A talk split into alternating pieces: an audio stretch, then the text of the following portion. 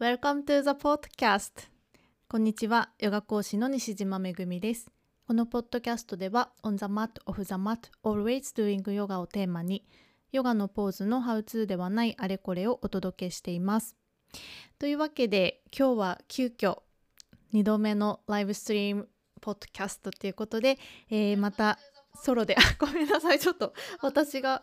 あの私がちょっとスマホで開いてたのがめっちゃ今鳴りました。すいません。止めました。なんかチャットとかチェックできた方がいいかなと思って開いてたんですけどミュートにしとけばいいのかな。ちょっとミュートにしてみた。まあいいや。ちょっとごめんなさい。チャットチェックしようと思いながらうまくできないかもしれないので。まあでも何かどなたか聞いてて何か言いたいこととかあればお気軽にあの書き込んでください。でですねまあ今日なんで急遽えっとソロポッドキャストをしようかと思ったかというとえっとまあね今日のトピックとして掲げてるのが古傷と向き合い自分を癒すっていうまあちょっとこの言葉だけ聞くと少し重苦しくも取られるテーマなんですけどまあ要は自分の中にあるこのうんなんか苦しみとか悩みとかなんかそういうちょっと重たいものを、まあ、どうすればこうどんどんどんどん脱ぎ捨てて軽くなっていけるのかなっていうことをまあこの大体だから2016年くらいから私は、まあ、そういう探求というかどうすればそういうふうになれるんだろうなっていうことをまあいろいろ深めていってでソロポッドキャスト過去の回を聞いてくださった人はあのー、まあ、その中でも少し触れてるんですけど特に2019年は、まあ、本当にあのある意味すごくタフな年だったんです。なんかそういうものがこうなんかもう最後の解放というのかなんかバーッとそういういろんな、うん、重たいものがこう出てきていてだから、まあ、過去のねソロポッドキャストの中では、まあ、2019年は本当に今までで一番今までで一番泣いたっていうくらいもう本当になんかすごい毎晩のように泣いてたっていう話をしたんですけどなんかね別になんだろうだからといって常にそんな 苦しい辛いところにいるわけじゃないんですけどやっぱり何かのきっかけでこう出てくるものっていうのはあ今これこの問題と向き合うタイミングなんだなとかあこの感情をもうちょっと掘り下げてでもうこれからに必要がないいらないものはこう手放していこうっていうなんかそういう、うん、ことをまあずっと繰り返してたんですけどでまあねここ23日またなんだろうそういうことをすごく意識してたんです。っていうのもえっとですねまあいろんなあの話があるんですけど友達と2週間前かななんか、まあ、今なかなかこうリアルで会えないからでもちょっとお話ししたいなと思ってまあ、Zoom でお話ししたんです友達と。で、まあ、その子とは割とちょっとスピリチュアル的な話とかをいろいろできる関係なのでまあなんかそういう話まあちょっとねそれぞれのこう内面の話とか今の現状とかそういうことを話しながらでまあそう最近見てよかった動画とかなんかいろいろそういうのも教え合ってたんですよ。でその中で彼女が教えてくれた動画を、えー、まあ、見たんですけどあのあんまり細かく話すとちょっとなんか スピリチュアルすぎてちょっと拒否反応が出る人もいるかもしれないんだけど、まあ、あるあるトークショーに行った方のあの、まあ、そこでこういうこと話してましたっていう、まあ、シェアするような動画だったんですね。でまあその今の時期っていうのはまあ何て言うんだろうなあのー、今すごく大きな時代の変わり目なんですよね。まあすごくこう今目に見える世界でも象徴的にもうその現象として起こってきてますけどやっぱりそういう心の世界意識の世界、まあ、いわゆるそのスピリチュアル的な、まあ、世界、まあ、それに限らず先生術とかね、まあ、そういうことを含めても、まあ、今ってこの今まで長らくこうずっと続いてきたねまあ、まあ、地の時代からこう風の時代先生術でいうと、まあ、地から風にっていうふうに表現されてますけどそういうふうにこう変わっていく大きな転換期なんですよね。で、まあ、先生術は私全然プロでも何でもないのであの好きでブログを見たりとかそういうことでちょっと聞きかじってる知識だけなのであのあれなんですけど先生術的には今年の12月からかな、まあ、本格的にその風の時代に入っていくっていうことらしいんです。まあ、いろんなねこの星の配置がね、まあ、これまでとこうガラリと変わってもう本当にこうだから風に乗ってこう軽やかにいける人はいけるし逆に今まで通りの生き方で来てる人はやっぱりちょっとその時代の変化についていけなくってしんどいよっていうようなこともまあ言われたりしててだからまあ今ねあのいろんなこう自分に起こる出来事を通じていらないものをこうどんどん 落としていこう。もうもう必要ないものは捨てていこう。これからの時代に持っていく必要のない価値観や思い込みやうんなんかそういう重たいものをねもうできるだけこう捨てれる時に捨てていこうみたいな感じでまあだから感情というか心の断捨離ですよね。この実際的なこう空間と同じように心の中体の中自分のこのエネルギーのレベルでもやっぱりそういういらないものを捨てて軽くなるっていうことを、まあ、今本当にみんなが多分促されてるんだと思うんです。でまあそこに敏感でいるかいないかによって多分大きく変わっているだけでそういうチャンスはみんなあると思うんですよ日常で起こる出来事を通じて。で、えー、あそうそうでそのなんかトークショーに行ったっていう動画の中でもまあ今はねちょうどその針の穴針のこの穴細い穴をこう通り抜けてるようなタイミングらしくってその細い穴をだから通るだけでももう余分なもの持っていけないわけですよ。もうこれもあれも不安だからこれもあれもってしてたらそんな狭いところ通れないからやっぱそれ自体もやっぱりこのそぎ落とされるっていうことを促されることでもあるしそのこうトンネルを抜けた先に本当にもうまたその人が今持っている価値観ビジョン、まあ、生き方によってこう大きくまたね道が変わっていくんですよっていうことをおっしゃっていたそうで。でまあ、えーと、それを見たこともあってあまあやっぱりこのタイミングでもういらないものは本当にどんどん捨てていきたいっていう思いがねまたちょっと強くなってまあ強くなってうんなんかねそうやって見つめる機会がまたできてでまあねあのー、なんだろうな今こう岸君もコロナタイムが重なっていてねこういう世界的にね。で、まあ、そろそろこう緊急事態宣言が解除された地域もたくさんありますし、まあ、東京とかねこの首都圏北海道とかはまだですけど、まあ、予定通り行くならばねまあ来月からはまた少しずつこう元に戻っていくのかなと思うんですけどだからまあ、少なくともこの割とこのお家にこもってる時間嫌顔でも自分と向き合ったり、まあ、自分の生き方働き方あり方みたいなところを、まあ、見つめざるを得なかった。人が多いんじゃないかなと思うんです。だそれがなんか本当に、まあ、このタイミングでそういうことをこう自然とこう促されていた。っていうのもなんかすごくなんかなんて言うんだろうな。まあすごいですよね。このねなんかせなんかその持っていき方というか。ででそう私がだから昨日考えていたのは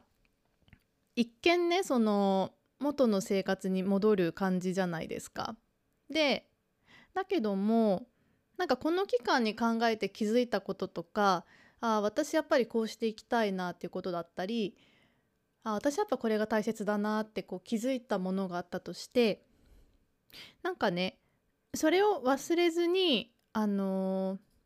ちゃんとこれからの生き方に反映させていかなきゃいけないなってすごく思うんですよ。なんかこう普通に仕事もまた始まりました。街も動き始めました。一見そのまあどこまでこう元通りにね動くのか分かんないんですけどやっぱり人間って忘れていく生き物だからまあその 忘れることに救われる部分も多いんですけどまあ本当に簡単に忘れちゃうんですよね。何が大切だったかとか自分が考えてたこととか思いとか。だからなんかこう元に戻っ元に戻っていく中でもなんか自分としてこうやっぱり変えていきたいって思ったこととかあるのであれば多分そこはやっぱりちゃんとねそうしていった方がいいしなんかその自分の思う行きたい方向に向けて少しでもこう進み出すっていうことをやっぱりこうやっていかないとなっていうことをすごく思ったんです。なんかなんかそれもあってなんかこのタイミングでちょっとソロポッドキャストをしたいなって思ってちょっと急遽ね昨夜決めたんですけどででですねあのー、まあその重いものを解放していく自分の内側にあるいらないものをこう捨てていくっていう時にあのー、まあ、私のやり方私がそうどうやっているかっていうところをちょっと具体的なハウツーとしてちょっとシェアしたいなと思うんですけどまあね日常の中でこうあなんかそれ私すごい嫌だなとかあすなんかそう苦しめられることとかなんか引っかかることとかってあったりするじゃないですか。でその引っかかるところ違和感を感じるところにやっぱりその自分の癖があるんですよね。思考の癖というかそこになんか価値観ななんかなんかあるんですよ。その引っかかる引っかかるポイントが。でこれって本当にあの自分特有のものなんですよ。万人共通じゃなくって。友達と話してるとすごいよくわかるんだけどえ私別にそれ全然気になんないなってこと。を、まあ、友達は気にしてたりとか逆にこう私がすっごいなんかあーって悩むようなところをえ別になんかそんなでもなくないっていう感じだったりとかなんかそういうことでやっぱり自分のこの特有の癖考え方の癖っていうのを、まあ、あの知ることができるんですけどなんかその自分が引っかかったポイントそこになんで私はここに引っかかるんだろうっていうことを、まあ、まず考えるんですよ。そこに何があるんだろうっていう単純にあの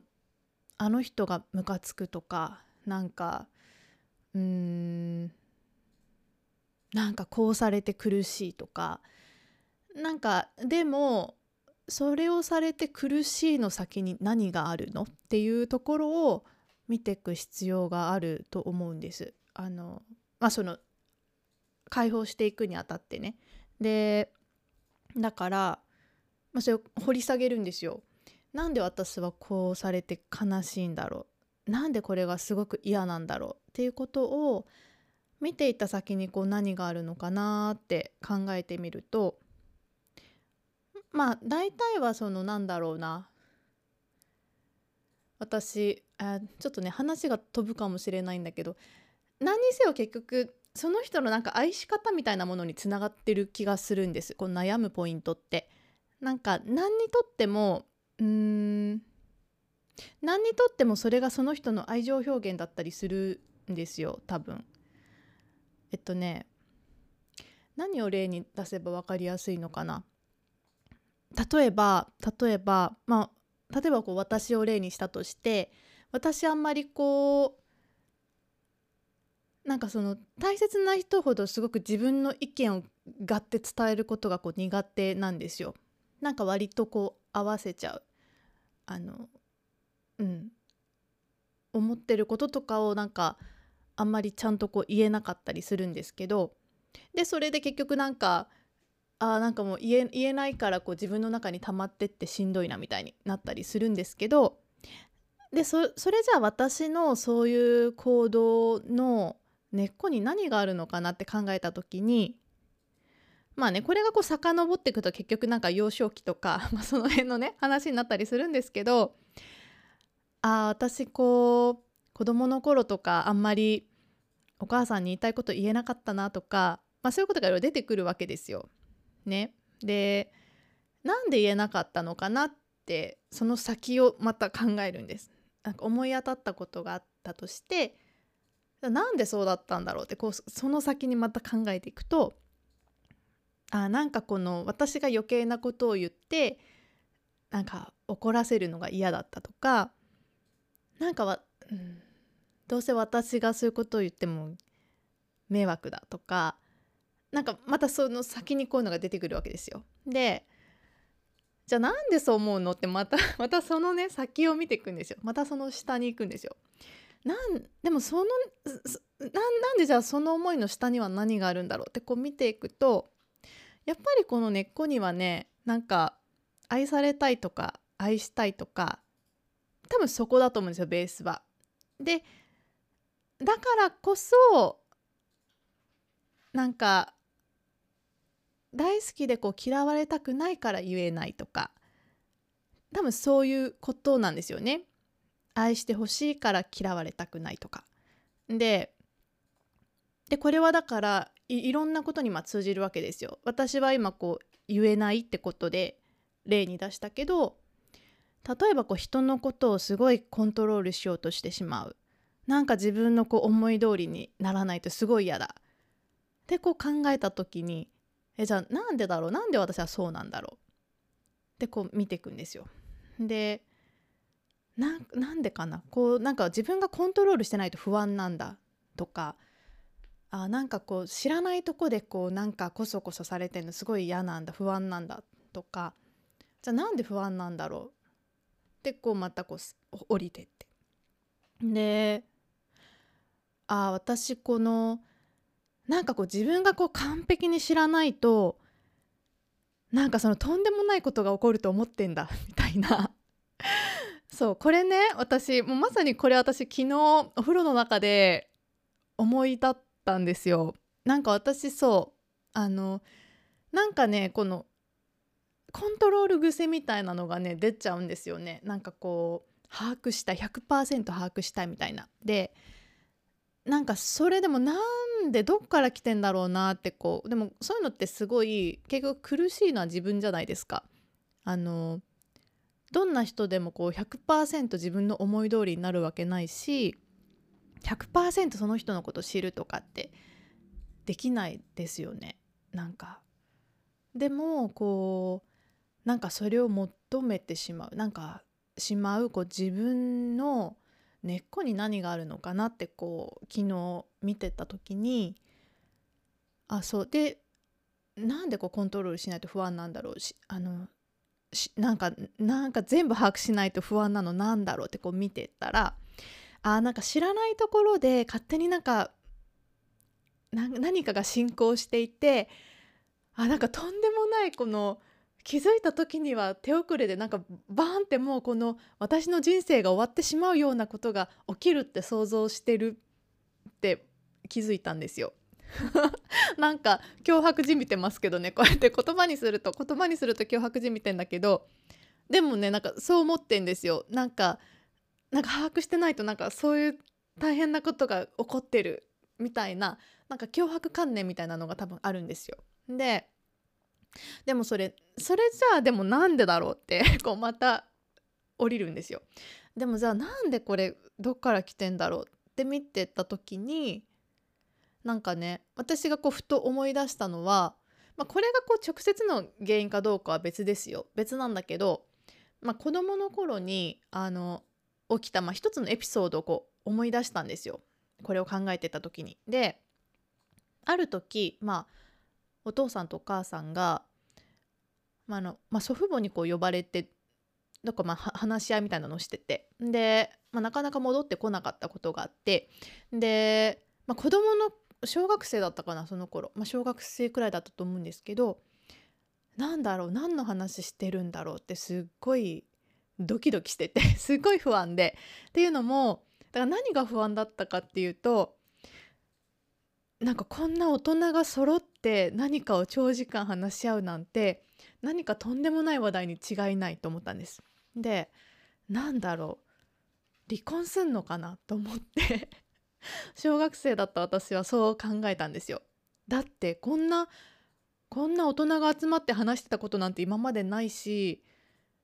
そこまでのよっぽどなことって何って、まあ、考えつかなくって離婚かって思って。そう。ででも、まあ、その時の私はだからなんだろうな、まあ、今今となれば別になんか別にその離婚に対してどうこうもないですけど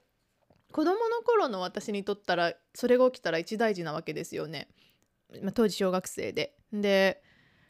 なんかその決定の後に起こるあれこれとかを想像した時にえこれえどうしようって なんかすっごいなってでもうすっごい本当になんかドキドキドキドキ生きた心地がしなかったんですよ。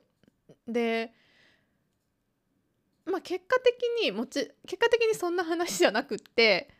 なんかね全然なんか電気がどうとかなんか水道がどうとかなんかなんか工事の話だったのかなんか全然結局全然そんな話じゃなかったんですけど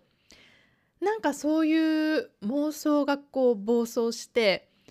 もうなんかパニック一人でこう頭の中パニックになってたんですよね。でだからやっぱねなんかこの知らないこと知らないところで何かが勝手に起こってるみたいなことへのなんか恐怖とか拒否反応みたいなものがまあなんかその過去の出来事と一個結びついたんですけどまあもちろんこれが別に直接の原因かどうかは知らないですよ。なんかもっと本当はその根っこにまだまだあるのかもしれないんだけどとりあえず昨日一個それがそれを思い出してででまあだからなんだろうなそその恐怖の根っこにあるのもなんか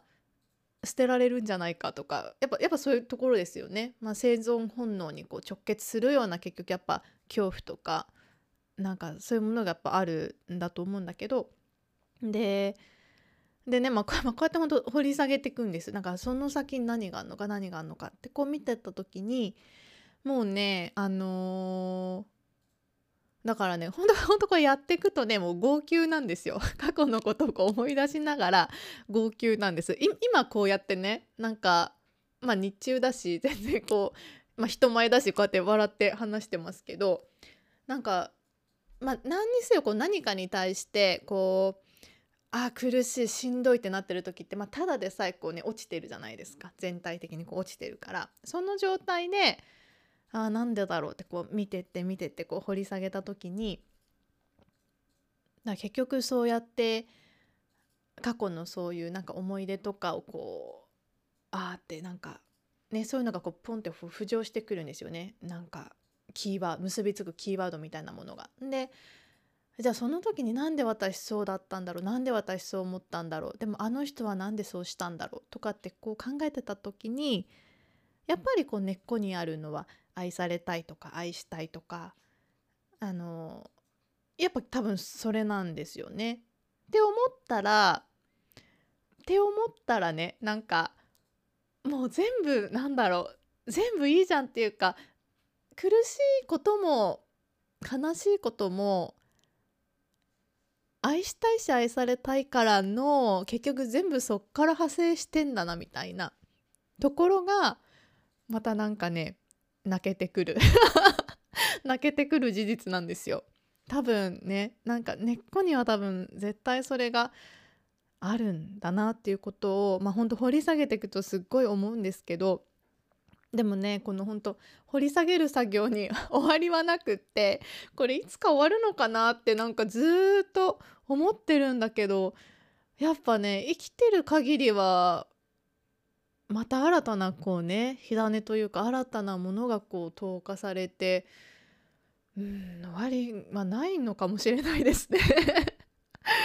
ねえ。まあでもまあでもねあのまあこうやってちょっとなんか内側を見てなんとなくその火種が分かるとそれだけで少しあそういうことかっていうなんか得体の知れない嫌なものとはまたねなんかちょっと形が変わってくるからなんかうんやっぱりこのあの見ていくって作業はすごく大事だなと思います。でねあのまあこのあのそう私その昨日まさに昨日ですよそのなんかどうしても一個こうなんで私こうなんだろうなっていうまあすごくちょっと最近すごい気になってることがあってなんでもなんで私これに対してすっごいこういう反応しちゃうんだろうってなんか自分の中ですっごくあったんですよ。ででなんとなくその自分の中のこうイメージとしてなんかねそれがどういうか形形っていうか何？なんかそなんかすごく象徴的にあの見えたのがギューってなってるその結び目なんですよ。紐何かこう紐がすっごいギューって固く結ばれてる状態がすっごい見えてああこのすっごいギューって硬くなってる結び目がこの私の変なこだわりかって思ってででその結び目がね見えた時にこれこれほどけるかなって思ったんですちょっともうあまりのこのきつさにあまりにもギューってなっててもうなあこれ手でほどくの大変だなって思ってでどうすればいいんだろうなって考えてたんですよ昨日。ででね、まあ、昨日、えっと、久しぶりに私この話、まあ、どこでもしてないんですけど私ちょっとこの1年近くぐらいですねちょっとエステに通ってて この話本当にああちょっとだけヨガの生徒さんにはしてるかなんかねセルライトを取る コースを受けてて、まあ、この話はねまあうんまあまたおいおいっていうか、まあ、あんまり大々的に言ってないんですけどまあ通ってたんですよこの1年くらいね。でまあそれもちょっといらないものを落とす一環としてこのなかなか人力で 人力だけで落とせないものをこの機械の力とか使いながら落としたらどうなるんだろうっていうこともあって、まあ、ちょっと自分なりにこの人体実験として通ってるんですけどでそこであのなんかすごくいいセラピストさんと出会ってで、まあ、昨日久々にねあの少し営業再開したっていうのでもう1ヶ月以上ぶりですよねあの行ってきたんです。でまあずっとそれこそも施術中もマスクとかつけてもうお客さんも私一人だけとか、まあ、そんな感じで絞ってやっててで、まあ、その人にねあの、まあ、その人とはそういうちょっと潜在意識の話とかこういう話が割とできるのでその話をしてたんです。なんか私そういう今すごいねこの解放したいものがあるんだけどそれがすごくこう紐の結び目みたいにグーってなっててこれどうすればほどけるんですかね？って きあの話してたんです昨日。ででなんか私としてはこれもうなんかほどくの大変そうだからもうパツンパツンって切って落としちゃいたいって思ったんです。それが一番早そうだと思ったのなんかほどくよりはもうその結び目のとこもポンってこう切っちゃった方が楽早いなと思ったんだけどでもそのポンって切るようなものって何？と思って。なんかそれもそれでものすごいショック療法というかすごい衝撃を伴いそうなものだなと思って。ちょっとね自分の頭では思いつかなかったんです。でその話をそのセラピストさんにした時にその方がねあ私はそういうなんかすごく絡まったものとか絡まったネックレスの鎖とかほどくのすごい好きなんですよねっておっしゃったんですよ。でほうと。そういう人もいるのかと思って私大嫌いなんですよそういうの。なんかすごいイライラしちゃってほんとダメなんですけど。ででその人はそのなんか絡まったものもあのね絶対どっかに緩むポイントがあるんですって。なんか取っかかりとなるようなとこ？あここポンって緩めればほってほどけるよみたいなポイントがあるそうなんですよ。でだからそこをこう見つけてそこが緩めば多分ふわってなんか全体緩むと思いますよみたいなことを言われた時にもうそれそれがもうまさにこう今の私へのヒントだなと思ってあのまあねその方はねそのポンポンでこう切って切り落としちゃうと、まあ、そのまたそこで空白ができちゃうし、まあ、それよりは多分絶対その緩むポイントがあるからその方がいいんじゃないみたいな感じで言っててでもなるほどなと思って私はそう乱暴にねなんかもう スパンスパンみたいな感じで 行こうかと思ってたけどどっかにそういう私のこの凝り固まったあの価値観凝り固まったこの思考を多分緩めてくれるこうポイントがあるはずだからまあねそれをそれをちょっとじゃあ探そうと思ってっていうのもあって昨日すごいねあのお風呂の中でずっとこう見てたんですよ。こうさっきみたいなこの先に何があるこの奥に何があるっていうのをこうずっとやりながら。でそうで、まあ、昨日ねそれもあって今このいろんな重たいものを落としていくいくいかなきゃいけないっていうとあれなんだけどまあ落としていけるタイミングですよね。にまあ、このタイミングに合わせてちょっと皆さんにもなんかこういうことをお伝えできるとなんか少しあの今ねいろいろこう出てきてる人とかなんかその違和感とかには気づいてるんだけどでもじゃあそれに対して特にどうすればいいのか分かんないっていうような人のちょっと参考にもなるかなと思ってちょっと今日ねこういう話をしてみました。でそうなんですよねだからまあ本当にやってもやっても出てくるしある種終わりはないのかもしれないんですけどまあそれでもねなんかこう手放して手放して手放してっていうことを。本当にもうね2016年くらいからずっとやってます。でやっぱりねあのなんかこういうことを話せる友達がいるとすごくよくって人と話すと本当にわかるんですよ。自分の価値観とか自分の癖思考の癖。えそんな風に思わなくていいのになんでそう思ってんのみたいなとこがすごくやっぱ人と比べることでわかるからなんかねやっぱそういうことを話せる人がこう周りにいるのはすごくありがたいなと思ってます。本当に人とこうシェアすることですごく気づきの速度は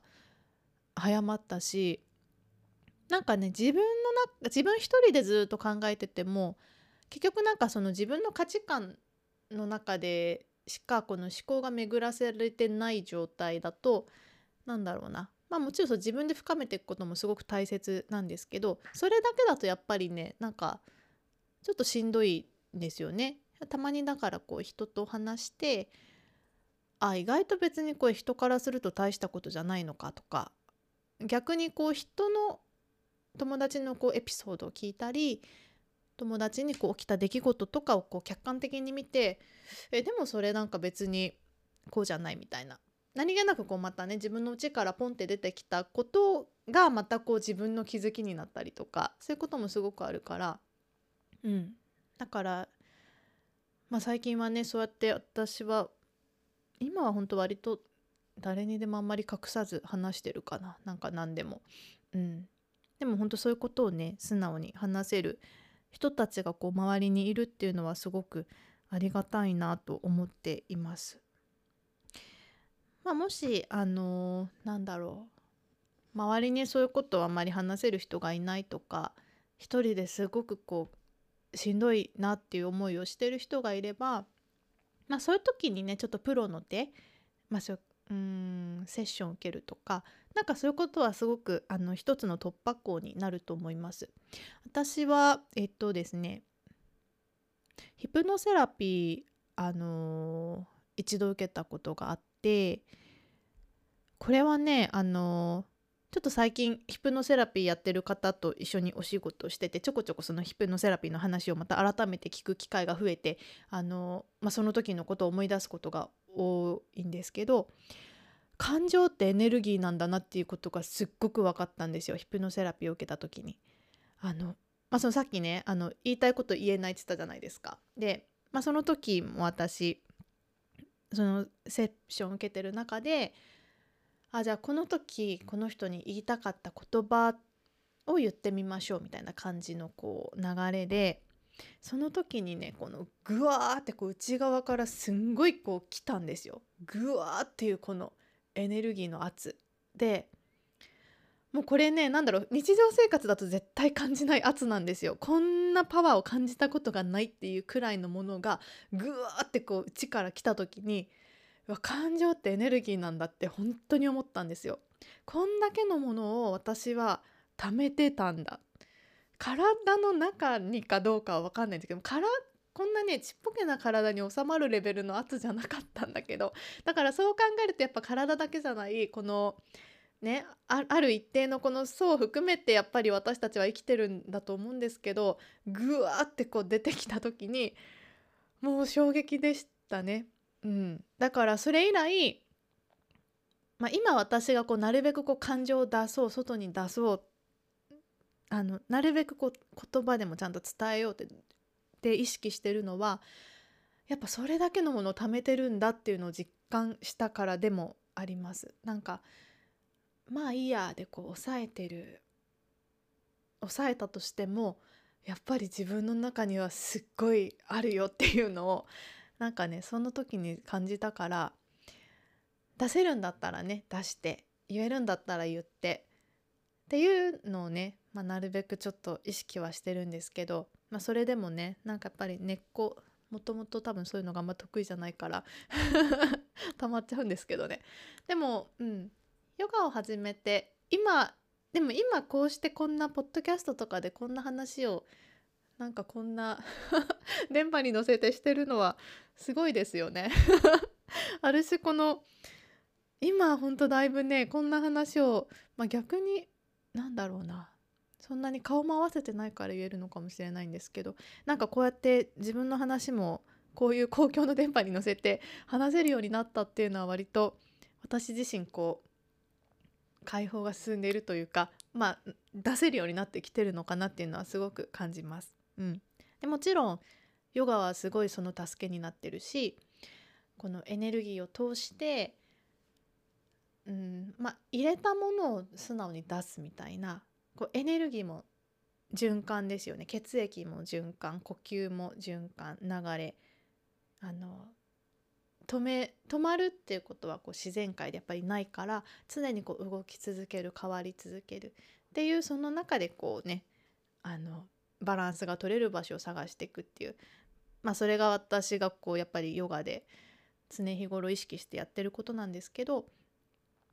まあそういうことも通じてやっぱりすごいこう通すってことは本当にあのここ数年のすごくキーワードになってます。で今日もこの後えっとライブ配信ヨガクラスのライブ配信8時からしますが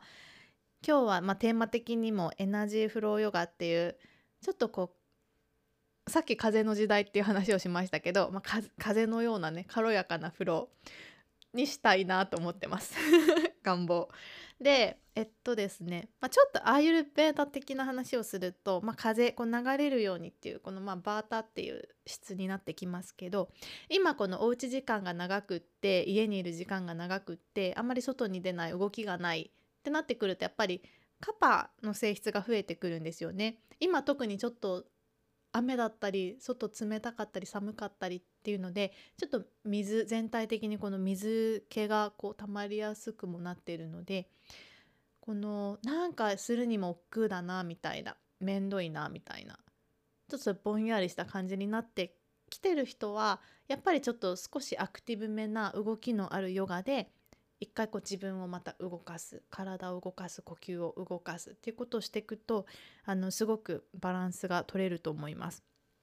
なので、まあ、そういう方には是非この後の8時からの、えーまあ、ライブ配信クラスご参加いただけると嬉しいなと思います。ですね。っていう感じで、えー、そうそう最後にね、まあ、一個お伝えしお伝えしたいというかなんだろうなあの疑えばキリがないなと思ったんです結局不安ってキリがないじゃないですか疑いも不安になるのもキリがないから自分のこともそうだし誰かのこともそうだし未来のこともそうだし、まあ、全てに関してあのそういうもう疑いの眼鏡とか不安の眼鏡をかけちゃうともう終わりがないんですよね。だからまあ、人間っていうのはもう黙ってれば不安になっていくものだから、まあ、ある程度もそういう性質なんだなっていうことをまあ捉えた上でまあじゃあもう少しでもこうね軽やかに流れを作っていくにはどうすればいいんだろうっていうところでねまあこの掘り下げて流して脱いでいくみたいなことをあの、まあ、私もまだねまだまだ やっていきたいなと思ってます。えー、そんな感じでちょっと今日は急遽、えー、お伝えしていきました。今日がねなんか先生術的に言うと5月21日なんか太陽が牡牛座から双子座に入るとかでなんかちょっとねここから少し天文学的なイベントが続くんですよね。夏至夏至まで。6月21日が夏至で、まあ、日食が重なるっていうことで、まあ、ちょっといろんなそういう星の動きとかもなんか興味ある人とかはねなんか見てみると面白いかなと思います。はい。というわけで、えー 心のままに喋っていきました、えー、少しでも何かが参考になると嬉しいです。はいというわけで、えー、また8時からのヨガクラスでお会いできる人はお会いしましょう。それではバイバーイ。